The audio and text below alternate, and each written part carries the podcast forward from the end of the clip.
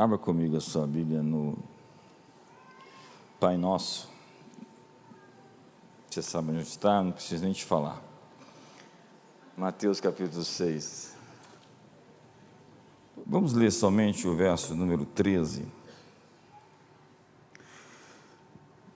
Não nos deixe cair em tentação, mas livra-nos do mal, porque teu é o reino, o poder e a glória para sempre. Amém. Hoje eu quero ministrar uma palavra pastoral para você. O texto que eu li fala sobre tentações. Tentações são como que laços, armadilhas. Pescadores dizem para pescar um peixe você tem que pensar como um peixe. Para o peixe, a vida consiste em satisfação máxima por um gasto mínimo de energia. Muitos peixes são pescados com moscas artificiais. Para o peixe, a vida é ver uma mosca, desejar uma mosca, comer uma mosca. Um peixe é um aglomerado de apetites, um estômago, uma boca e um par de olhos. A maioria dos peixes são muito estúpidos se olhasse bem de perto, o peixe enxergaria um anzol. O anzol. Você está vendo um anzol? Pergunte para a pessoa: Você está vendo um anzol? Os peixes nadam em cardumes, mas não aprendem nada uns com os outros. Se olhasse em sua volta para todos os exemplos de amigos que desapareceram, saberiam que por detrás daquela mosca existe um inimigo com uma carretilha, pronto para tirá-lo do seu ambiente natural para a morte. Diz a Bíblia que o salário do pecado é a morte, mas o dom gratuito de Deus é a vida eterna. Somos então mais inteligentes do que os peixes? Infelizmente, não sempre. Temos um cérebro, mas às vezes não o usamos. Seu cérebro é o órgão mais pesado do corpo, pesa um quilo e meio e tem 150 mil quilômetros de vasos sanguíneos. Possui mais neurônios do que existem estrelas na Via Láctea, mais que pode ser anulado pelos seus apetites imediatos. Há pessoas que não pensam, na verdade entram no processo preguiçoso de não gastar energia. Nós, o nosso cérebro gasta 20% de toda a energia que nós consumimos. Então nós temos a mania de não pensar, porque nós não queremos nos cansar. O sujeito tem cérebro, tem carisma, família, potencial ilimitado, mas um vazio no estômago que preenche com prostitutas. Ele não viu o anzol e foi fisgado. Um estômago, uma boca, um par de olhos. Olha para o seu irmão, veja se ele se parece com um peixe. O outro sujeito gosta de vencer todas as discussões.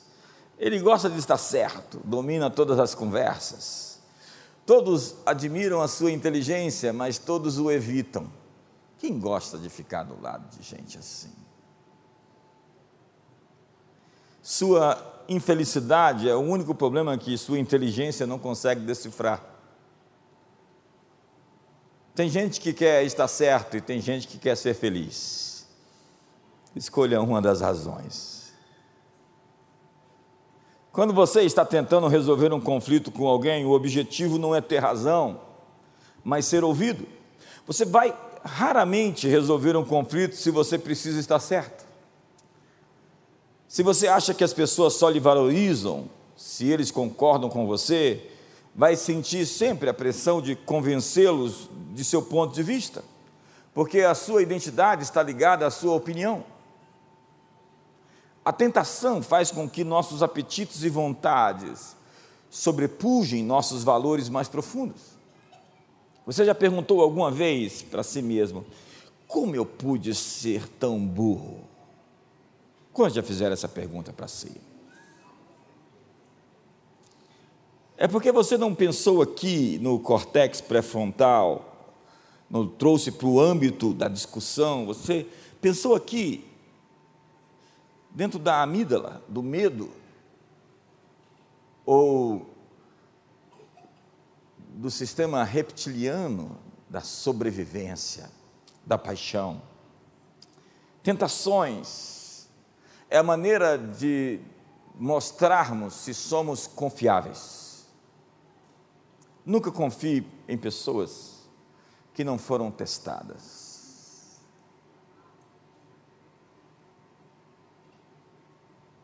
Porque até que você passe no teste, você está em uma determinada fase. Quantos aqui reprovaram na escola? Não levante a mão. Você precisa passar no teste para ser confiado a novas coisas. Após períodos de tentação que foram vencidos devidamente, você sempre será promovido.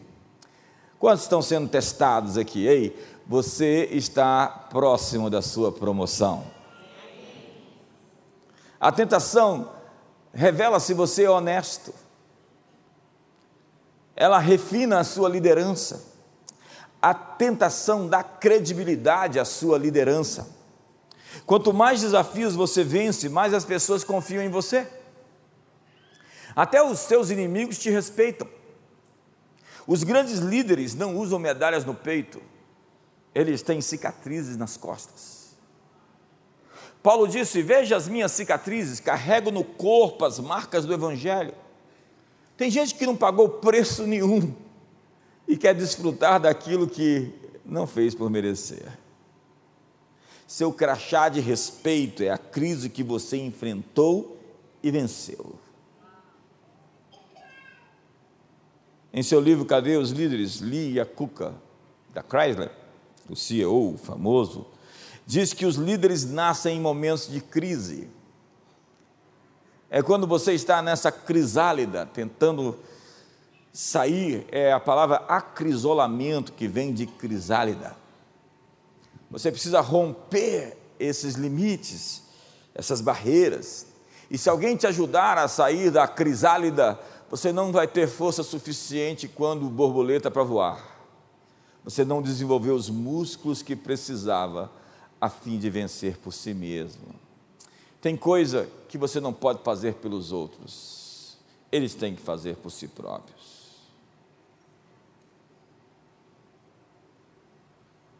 A natureza do reino de Deus é como sementes. O reino de Deus é semelhante a uma semente um grão de mostarda, a menor de todas elas, que plantada se torna em arbusto, por onde as aves dos céus vêm se aninhar e se proteger. O reino de Deus é semelhante a um homem que plantou sementes boas, ou a três medidas de fermento que a mulher colocou na massa e levedou-a inteiramente. Deus nos dá processos e não serviços prontos. Tudo que é grande foi pequeno um dia. Você era um bebezinho, microscópico, dentro do útero da sua mãe. E agora você é grande. Nem todos nós. José era um homem com uma bela promessa, que exigia um processo para alcançar a visão. Olha, olhe para mim. Há muitas pessoas com visões maravilhosas, que nunca vão alcançá-las, porque elas não estão dispostas a viver o processo para chegar no lugar dos seus sonhos. Elas têm uma lógica de loteria. Um dia eu acerto na Mega Sena. a possibilidade disso acontecer é realmente muito difícil que você alcance sucesso acertando ou confiando em variáveis que não estão sob seu controle. José pensou que estava no lugar errado. Aquele lugar não se parecia com seu sonho.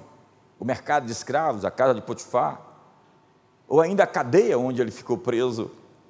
Mas Deus tinha o bem no centro da sua vontade. José não era prisioneiro das suas circunstâncias. José era prisioneiro do processo.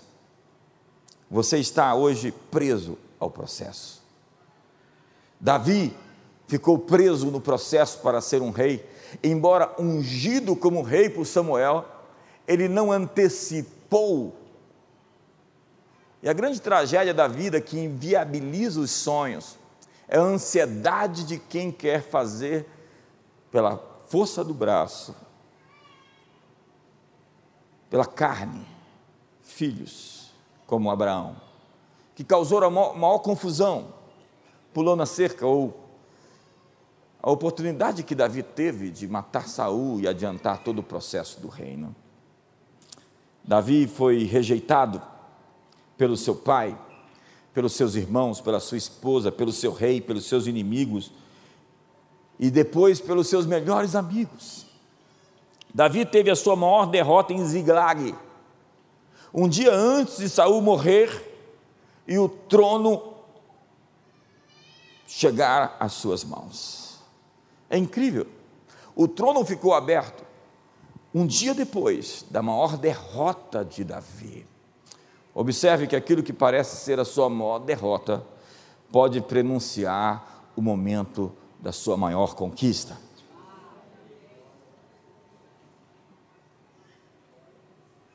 No seu pior momento, diz a Bíblia, que Davi se encorajou no Senhor e ganhou tudo de volta o que ele perdeu.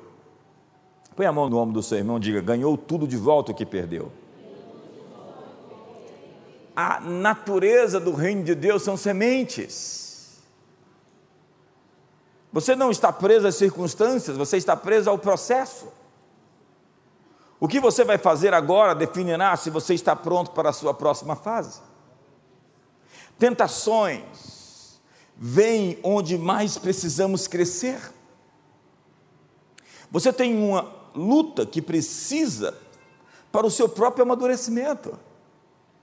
Se você precisa de paciência, Haverá pessoas difíceis na sua vida para você aprender a desenvolvê-las. Tem gente que diz: Senhor, me dá paciência, mas me dá agora.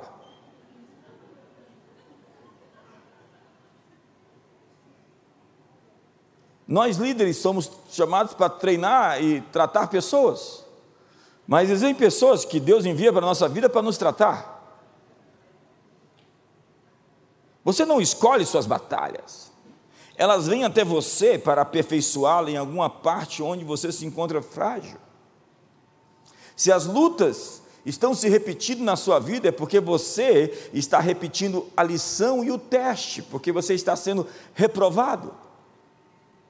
Lutas repetidas dizem que você não está sendo suficientemente capaz de ser aprovado no teste que você fez. Isso significa que você foi reprovado. Então faça a prova de novo. Olha para o irmão do seu lado e diga: faça a prova outra vez. Se você é tentado pela inveja, quantos são tentados pela inveja? Não, não levante a mão. A inveja é a vingança dos derrotados. É quando você acha que Deus foi gracioso demais com alguém e que ele não merece o que tem. Então, tentado pela inveja, sempre vai haver uma estrela brilhante próxima a você para lhe ensinar a lição da graça. Se você é tentado pelo orgulho, pessoas vão criticar você, você será menosprezado e subestimado. A maneira de ser testado quando você é orgulhoso é justamente você ser desprezado, porque quanto mais orgulhoso, mais você reage ao desprezo. Um homem maduro, um homem realmente maduro, não espera tanto afeto e resposta das outras pessoas. Ele está abastecido de valor próprio a partir da sua relação com Deus.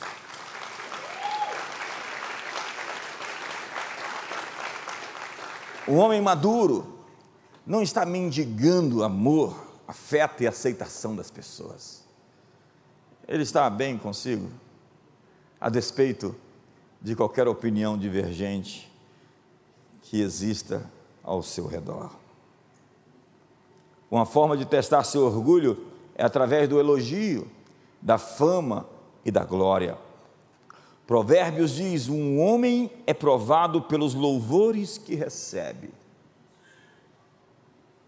A tentação pode fazer você assumir uma postura de ser melhor do que de fato é. Elevar-se acima dos outros e se enxergar como especial, mais do que os outros. Bill Johnson diz: arrogância não é pensar muito sobre si mesmo, mas pensar menos sobre os outros. Cada tentação que enfrento é um passo adiante ou um passo para trás no meu destino. A tentação, ela é o lado mais obscuro do seu talento. Incrivelmente, você é tentado nas áreas de sua maior força e não das suas fraquezas.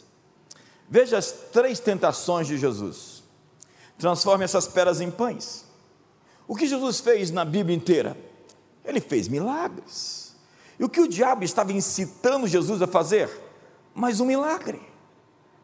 Ele estava provocando Jesus naquilo que ele era realmente forte. Mas naquele caso, específico, realizar um milagre seria queimar uma etapa. A grande tragédia da vida é viver uma vida com etapas queimadas. Você vai ver sempre as pessoas revisitando o passado, porque tem uma situação mal resolvida na sua vida. É o fator Michael Jackson. Ele queria ser criança porque não teve infância. Alguns homens colecionam brinquedos depois de adulto, porque não tiveram brinquedos. E ficam pensando como a vida poderia ter sido, olhando para trás como a mulher de Ló, que virou estátua de sal. Você não vai progredir e avançar enquanto estiver olhando para o seu passado. Você vai se pedrar. Sabe, transformar pedras em pães seria romper o processo de se sujeitar a uma vontade que deveria ser domada. Tudo me é lícito, mas nem tudo me convém. Você pode fazer muitas coisas, mas você tem que saber se elas são apropriadas. A propósito, há coisas para um tempo determinado. Salomão dizia: a uma herança recebida antes do tempo venha se tornar uma maldição. Há pessoas tão ansiosas por coisas que elas antecipam-se no processo.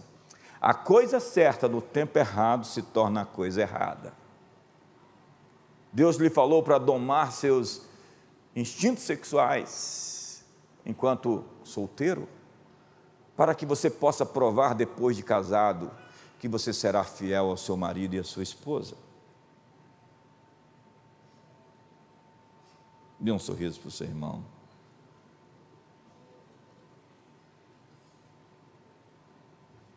Está um silêncio aqui hoje. Atira-te daí de cima. Os anjos virão, virão te proteger. Acredite, Jesus podia até voar. Ele quebrou o poder da gravidade andando sobre as águas e depois subiu aos céus. O errado seria fazer isso para se exibir. Uma aparição surpreendente. Um avant-première com data errada, antes da hora. Uma antecipação da bênção. A propósito, você está preocupado com o Brasil, Não existe nada fora do comando de Deus, nada fora do controle. Existe um tempo para as coisas certas acontecerem nesse país.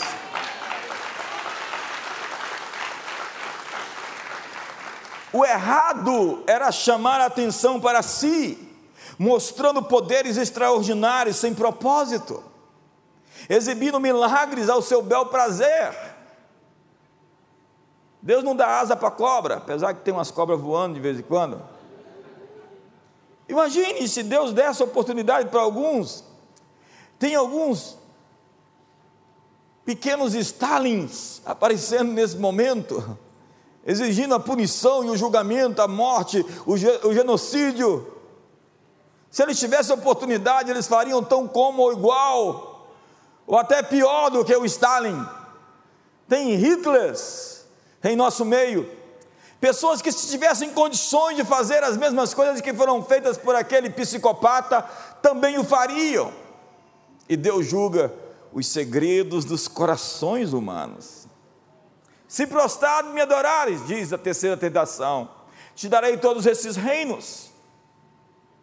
Ora, Apocalipse 11 diz que os reinos desse mundo se tornaram do Senhor e do seu Cristo e ele reinará pelos séculos dos séculos. O que o diabo ofereceu para Jesus foi o que Jesus veio conquistar os reinos do mundo. O diabo oferece o que é seu por um caminho mais fácil. A tentação é o lado mais obscuro do talento. Incrivelmente, você é tentado nas suas áreas de maior força. Moisés, diz a Bíblia, era o homem mais manso da terra. Mas o homem mais manso da terra foi o homem que matou um homem no Egito e escondeu sob a areia. O homem mais manso da terra é o homem que se irou em um determinado momento e feriu a rocha duas vezes. E porque pecou com ira, já tinha quebrado as tábuas da lei em um determinado momento, não pôde entrar na terra prometida. Ele foi tentado na sua força e não na sua fraqueza. Madalena se torna uma das pessoas mais piedosas, mas antes foi atacada naquilo que era mais forte. O diabo é um psicólogo milenar. Ele está nesse planeta há milênios e ele conhece você através dos seus demônios. E ele tem assim todo um dossiê da sua vida. E aquilo que você é mais poderoso e mais forte é aquilo que você tem sido atacado desde a sua tenra infância. Perceba a área onde você tem sido mais atingido. É a sua área de maior poder, de maior influência. Naquilo que você está sendo tentado agora, é justamente a tentativa de desviar você da sua força e do seu propósito. Seu lugar de maior fragilidade é onde você encontrará a sua maior força. Diga ao fraco: Eu sou forte. Paulo disse: é na sua fraqueza que Deus aperfeiçoa o seu poder. Você sempre será tentado nos seus dons. É por isso que dons precisam ser redimidos. Porque um dom não é nada em si mesmo, porque ele pode se tornar, se converter em uma coisa má, utilizada por outras fontes, por outras forças. Perceba, pessoas extrovertidas, boas em comunicação, podem se tornar fofoqueiras. Todas as pessoas fofoqueiras são boas em se comunicar.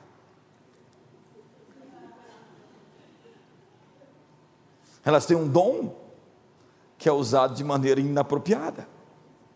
Pessoas com excelência podem se tornar perfeccionistas e presunçosas, tentadas a julgar quem não tem um padrão tão alto. Pessoas prestativas e servidoras podem doar para manipular os outros. Ao invés de doar, estão tomando. Pessoas realizadoras podem idolatrar seu desempenho e medir seu sucesso pelos aplausos e pelo reconhecimento. Artistas com dons lindos podem se tornar estrelas com carência de sempre ser tratados como especiais e diferenciados.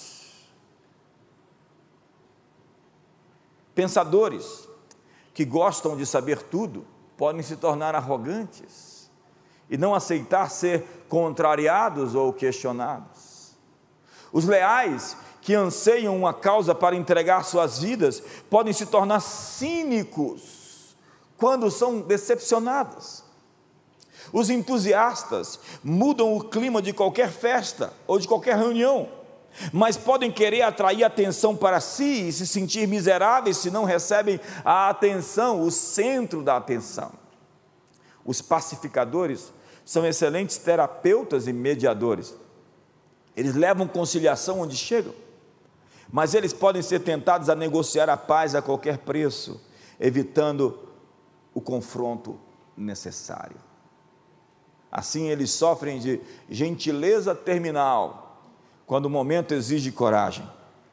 Os campeões da moralidade, ao falar do pecado com espírito de superioridade e de crítica em excesso, se tornam campeões do orgulho, campeões da inveja. Cada dom que nós temos tem que se tornar algo sujeito a Deus sua força deve ser submetida, seu talento deve ser sujeito ao Senhor. O pecado não é uma palavra religiosa. O pecado é uma distorção do propósito para o qual você foi feito. Nós temos um manual de como nós funcionamos. Dizia o Dr. Miles que a Bíblia é o manual do fabricante. Você compra um produto, um aparelho tecnológico, um carro. Então você tem um manual de como o carro funciona. Você não pode colocar álcool em um carro de gasolina, que funciona com o motor de combustão a gasolina. Você não pode colocar tão pouco água ali. Você não pode usar aquilo que foi criado de maneira inadequada porque você queima, você pifa, você estraga. Há muita gente estragada, queimada, pelo o mau uso que faz da sua própria vida. Por exemplo, esse microfone não foi feito para ser mergulhado na água. Você quer ver se ele vai funcionar depois? Você não quer. Ele não é a prova d'água. E você não é a prova de muita coisa. E a natureza, existem princípios e limites que têm que ser obedecidos para que você não seja exposto a coisas que necessariamente vão estragar você. Quando você faz, faz viagem astral, sai do teu corpo para dar algumas voltas por aí, ou invoca poderes e forças desconhecidas, você está ultrapassando limites que são proibidos. Não porque Deus não gosta de te dar a liberdade que você merece, mas porque Ele limitou você a fim de te proteger. Quem cava uma cova, nela cairá. Quem transpassa um muro, uma cobra o morderá. E há muita gente mordida de cobra aqui, porque passou limites que não deviam ser passados. E o pecado põe em risco a nossa capacidade de prosperar, ele furta a nossa identidade Pecado não é uma palavra somente moral, mas principalmente de desvio do propósito. A palavra pecado, quem fez teologia, estudou teologia, sabe, a doutrina do pecado é a harmatiologia. Harmatia significa errar o alvo. O pecado é quando você erra o alvo pelo qual você foi feito, pelo qual você existe. É aquilo que impede você de se tornar você mesmo. Mas o que fazer em tempo de tentações? Eu estou agora aterrizando. Primeiro, peça ajuda. Olhe para a pessoa do seu lado e fala: peça ajuda. Você precisa de relacionamentos saudáveis. Você não tem que ter cúmplices na sua vida. Amigos de verdade não são cúmplices dos seus erros. A maior conquista de um homem, na sua infância e adolescência, é construir relacionamentos duradouros para a vida inteira. Uma rede, uma fraternidade, uma confraria de amigos. Você tem amigos de mais de 20, 30, 40 anos na sua vida?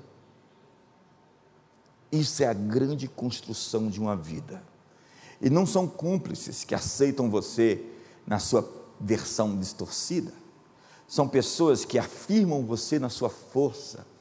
São pessoas que olham para você e são como âncoras. Você precisa de âncoras na sua vida. Que você se sente constrangido em fazer qualquer coisa errada na presença deles.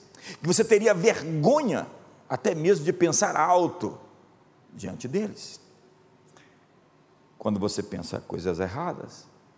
Nada confere mais poder à tentação do que o isolamento. Pessoas solitárias são pessoas perigosas. A Bíblia diz que o solitário busca os seus próprios interesses. Se andarmos na luz como na luz ele está, temos comunhão uns com os outros. E não é uma relação de superfície. Há relacionamentos que são tão frios tão apáticos, tão distantes. A pós-modernidade criou isso, essa grande falácia do personal space, da privacidade. Como você pode discipular uma geração se você não pode entrar nas entranhas e confrontar os pontos mais obscuros da alma? Foi um sábio mentor quem disse: as pessoas são tão doentes quanto são solitárias. Lázaro foi envolto com tiras mumificadas de gaze, e Jesus o ordenou a sair do túmulo.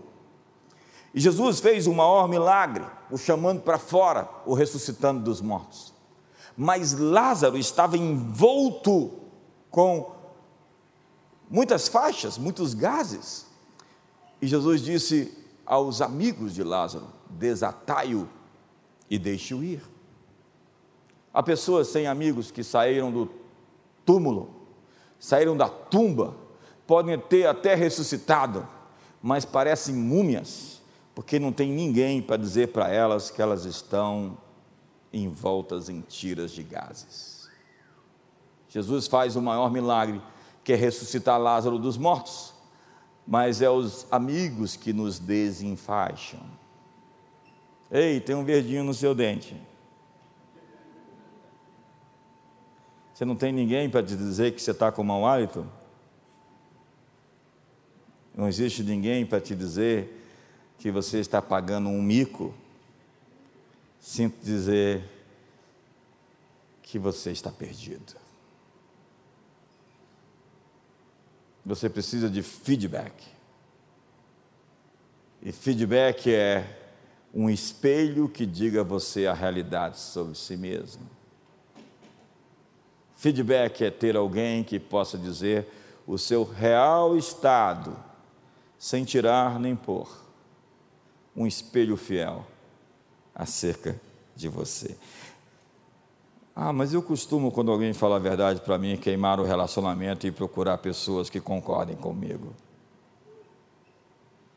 Você está absolutamente perdido. Então encontre seus amigos. Impulsa seu irmão e fala: encontre seus amigos. Me diga quem vai com você e eu te direi se irei contigo. Nós deveríamos saber quem vai nas festas onde vamos. O Talmud diz: uma pessoa prudente em Israel não iria numa festa sem saber quem são os outros convidados.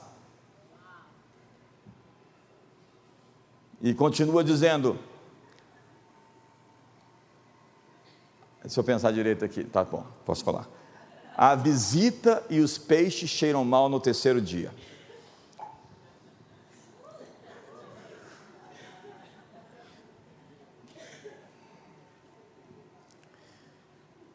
Me diga, o que você vê quando a Bíblia diz que havia uma estrela nos céus conduzindo os reis magos até Belém. Acredita-se que os reis e as caravanas que vinham do leste vieram de direções diferentes enquanto seguiam a estrela. Aqueles reis, não conforme a sabedoria popular, não se encontraram e viram a estrela juntos e saíram em uma caravana comum. Não. Um saiu de um lado, outro saiu do outro e outro saiu de outro lado. E quando eles viram o mesmo objetivo, a mesma estrela, eles se encontraram no caminho. Relacionamentos são assim. Você está olhando para a estrela e de repente você encontra alguém que viu a mesma estrela que você. Você é solteiro. Você tem que olhar para a estrela. Alguém está olhando a estrela e vai encontrar com você no caminho. Agora, se essa pessoa está vendo outra estrela, você vai ter muitos problemas. Persiga Jesus, e você vai encontrar alguém que está perseguindo Jesus. E isso tem tudo para dar certo. Então, se você fizer as alianças erradas, você vai perder o seu tempo. Quantos aqui gastaram tempo em relacionamentos infrutíferos? Não levante a mão. Quantos aqui namoraram cinco anos e depois. Quantos aqui se casaram e terminou e acabou muito sequelado? Há tantas pessoas que. Eu vou fazer 55 anos, eu sei que eu não pareço. Mas a minha vida é medida por um tempo, por anos, por meses, por dias. E se eu perco o meu tempo, eu perco a minha vida. Pare de perder tempo. Empurra seu irmão do seu lado e diga: para de perder tempo. Você fica namorando uma pessoa que não quer um compromisso com você? Chuta ele, some com ele da sua vida. Fala para ele: Eu não quero ficar com você, eu quero um relacionamento agora, na vida e na eternidade.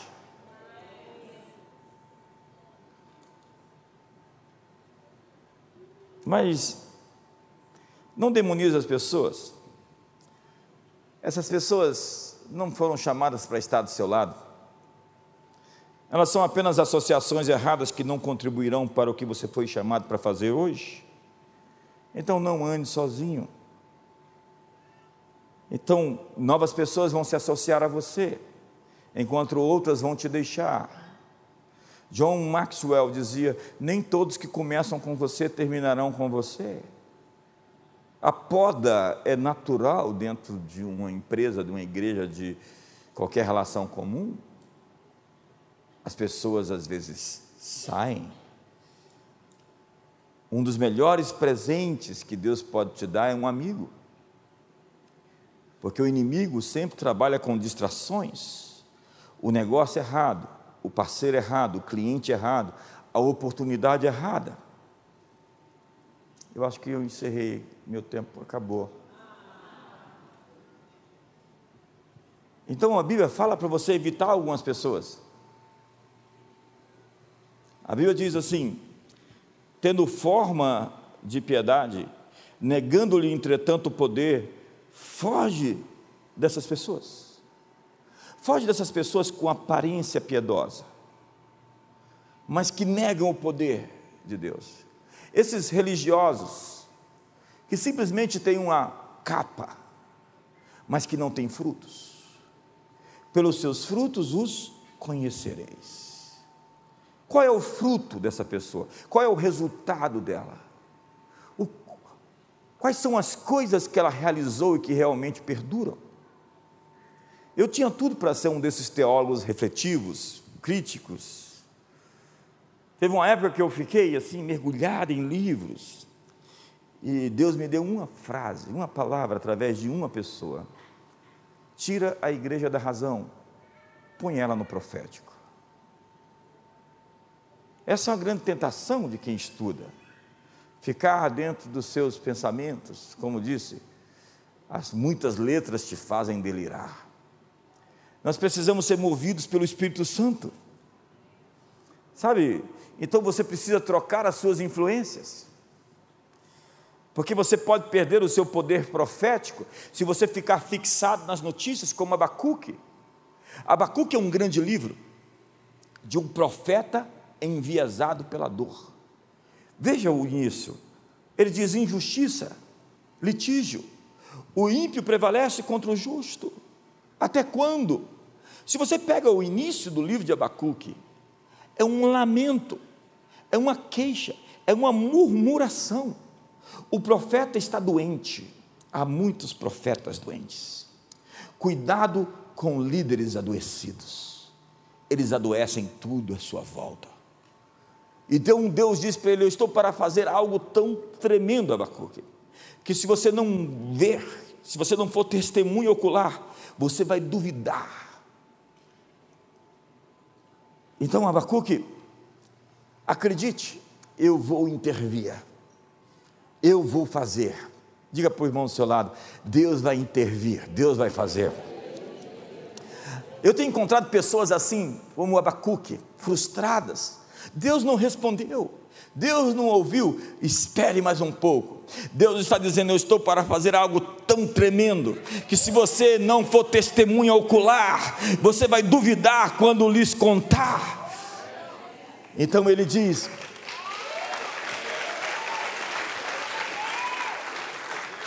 Tenho ouvido as tuas declarações e me sinto alarmado. Aviva a tua obra, faze-a conhecida no decorrer dos anos. Porque o Senhor vem de Temã, o Santo vem de Parão, o Senhor dos exércitos montado em seus carros e cavalos de vitória. Então ele achou no ponto do milagre. Ele diz: ainda que a figueira não floresça, não haja fruto na vide, o produto da oliveira minta, os rebanhos sejam arrebatados do aprisco, todavia eu me alegro no Senhor e exulto no Deus da minha salvação. Eu já li esse texto chorando compulsivamente, dizendo para Deus: se nada der certo, eu continuo te adorando. Se tudo der errado, eu continuo andando com o Senhor nas alturas. Se você está sendo tentado, peça ajuda. O escape mais comum para a tentação é conversar com outra pessoa, é a cartace. Ao expor, ao dizer, ao falar, você domina, você controla, você tem poder sobre aquilo que você fala. Mas os seus segredos adoecem você.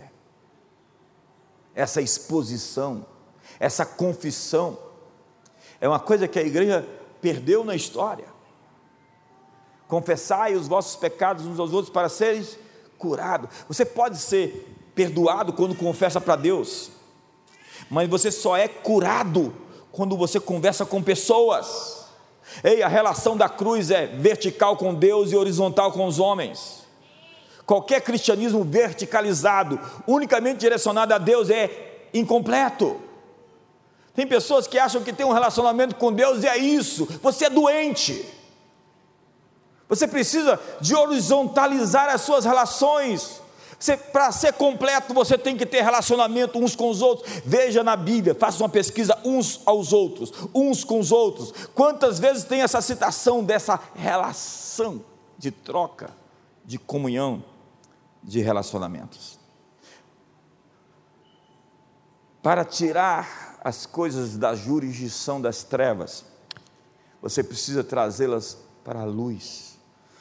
Porque o inimigo, o diabo, é o príncipe das trevas, o príncipe da escuridão. E se existem coisas no escuro, o diabo é o senhor delas. Fique de pé.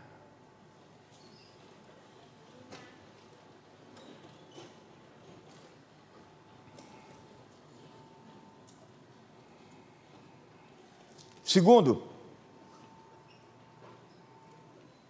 antes de tomar uma decisão, pergunte: aonde isso vai me levar? Satisfação imediata é cancelar o seu futuro. Quantos querem viver o seu futuro de maneira completa, plena? Então não compre aquela televisão em 48 vezes para pagar quatro televisão. Espere um pouco para comprar a televisão à vista. É uma piada que serve para a vida. Tem gente que vai pagar a prestação a vida inteira e vai pagar quatro, cinco vezes algo que poderia esperar um pouco para pagar uma só vez. Vá à frente no seu futuro dez anos e olhe para trás e responda: É isso que eu quero para mim? A decisão que você está prestes a tomar, vá dez anos à frente, olhe para trás e diga: É isso que eu quero. Esse é um exercício que me livrou de muitas encrencas. Onde isso vai dar? Onde isso vai te levar? Veja a história de Davi. Se Davi pudesse voltar atrás, no caso de Betseba, você acredita que ele voltaria? Um milhão de vezes. Veja Gideão e a sua história sacerdotal, Salomão, Roboão, Absalão. Observe os exemplos. Eu sou um estudioso de estatística. Eu gosto de números. Eu gosto de dados. E eu gosto de exemplos. Eu olho para as pessoas e digo assim, cara, é tudo que eu não queria fazer e colher é o que essa pessoa está fazendo, o que ela fez e está colhendo. Então eu olho nas pessoas o exemplo do que eu quero fazer, eu olho nas pessoas o exemplo do que eu não quero para mim. E a Bíblia está cheia de exemplos. Deus Jesus disse: Lembrai-vos da mulher de Ló. A única vez que Jesus fala para lembrar da mulher de alguém. Lembra da mulher de Ló. O que ela me ensina? Ela olhou para trás. Ela cobiçou as coisas de Sodoma e virou pedra. A Bíblia é um livro cheio de exemplos. Lembra?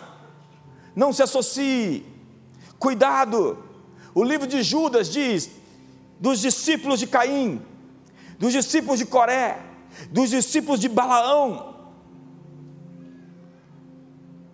Para quem nasceu de novo, é uma ginástica grande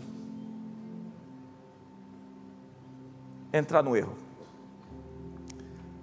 Quando você quer trilhar por sendas erradas, você terá que calar a voz do Espírito Santo, a voz do seu espírito recriado. Você vai ter que pedir para os anjos sair da frente. Se você quer, quiser caminhar por caminhos tortos e você nasceu de novo, você tem que se isolar e não falar mais com ninguém que te confronte. Você tem que parar de orar e tem que tomar a decisão de fazer o que os seus apetites e vontades sobrepujem os seus valores mais profundos. Tem que marcar um encontro com o pecado pensando que vai sair de lá ileso e precisa se certificar que vai esquecer os textos bíblicos que o confrontam e ainda reinterpretá-los segundo as suas próprias cobiças, que é isso que muita gente faz. A Bíblia diz que haverá tempos em que os homens se cercarão de mestres segundo as suas próprias cobiças e terão coceiras no ouvido para não ouvir sobre a sã doutrina. Eu acho que nós vivemos esse tempo. As pessoas que justificam encontram desculpas para viver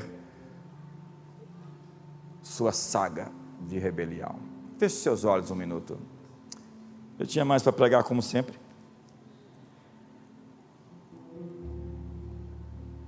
Mas eu quero que você pense. Pense.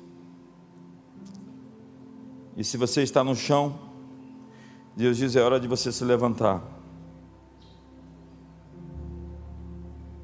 É hora de você se erguer. É hora de você fazer algo. Pai, hoje, nessa manhã de domingo, de novembro de 2022, nós sabemos que a conta sempre chega. Os nossos trabalhos, as nossas sementes, serão reveladas pelo futuro. O futuro não engana, ele vai mostrar o que plantamos. O futuro não engana, ele vai trazer a colheita das nossas semeaduras. E hoje há tantas pessoas aqui que precisam mudar o curso, tomar uma decisão de acabar com coisas que têm feito, encerrar programas e coisas erradas, e fofocas e mentiras, e comportamentos e críticas, isolamentos, coisas que habitam na geografia da escuridão e das trevas. Hoje nós estamos indo para a luz, saindo das sombras, dos segredos, casamentos que estão maculados pelo adultério.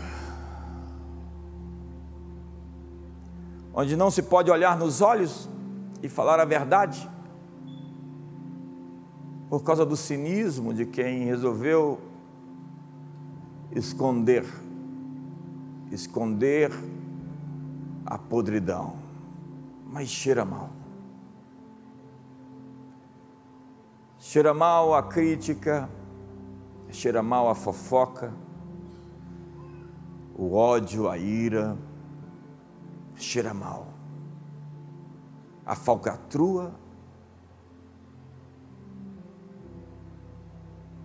a corrupção, cheira mal. E o Senhor disse: Tirai a pedra, tirai a pedra, para que Lázaro saia do túmulo. É hora de tirar a pedra. É hora de remover o que impede Jesus de trazer a vida de volta, a luz, o dia. Pai, o Senhor está confrontando pessoas essa manhã. Pela internet hoje, pessoas estão sendo confrontadas, famílias estão sendo confrontadas. Jovens estão sendo confrontados, eles têm escolhido um caminho e têm justificado isso a mercê do espírito do tempo, onde todos fazem isso, todos praticam isso, mas você não é todo. Você é separado, você é escolhido. Sede santos como eu sou santo. Sede perfeitos como perfeito é o vosso Pai celestial. Você é nação santa, raça eleita, sacerdócio real. Você é uma pessoa escolhida. Você não é todos. Você foi separado. Abstenham-se, porém, contudo, todavia, de todas essas práticas comuns o comum não é o normal. O normal não é o comum. Porque é comum não significa ser normal. A normalidade é um padrão do céu. Deus está exigindo que seus filhos andem de acordo com seus princípios. Diz o apóstolo João: se dissemos que estamos nele, devemos andar como ele andou. Se você diz que está em Cristo, você deve andar conforme Cristo andou. Hoje o Senhor traz uma luz sobre nossos corações e mentes, ilumina-nos, decifra o nosso espírito desfaz os nós que nos prendem, quebra os cadeados de bronze, despedaça os ferrolhos de ferro. Liberta-nos dos grilhões do erro, da mentira, do pecado. Liberta-nos, Senhor, do engano, da falácia, das ideologias e filosofias, das bolhas Muita gente vivendo em bolhas. Diz a Bíblia que Jesus tirou o homem mudo e, e surdo à parte, tirou-o da bolha para o curar. Hoje eu te dou a liberdade de nos tirar da bolha, Senhor, para nos libertar da cegueira, da surdez, da mudez, da paralisia, da morte espiritual. Acorda-nos, desperta-nos, liberta-nos. Põe a mão no seu coração hoje. E diga: Pai, purifica o meu coração, limpa a minha alma, redime a minha vida, liberta-me e serei livre. Perdoa os meus pecados, purifica-me de toda injustiça, limpa-me, restaura-me, cura-me em nome de Jesus. Abraça a pessoa do seu lado e ore com ela por um minuto. Eu estou encerrando. Por um minuto, abrace e abençoe a vida dela. Abençoe a vida dela.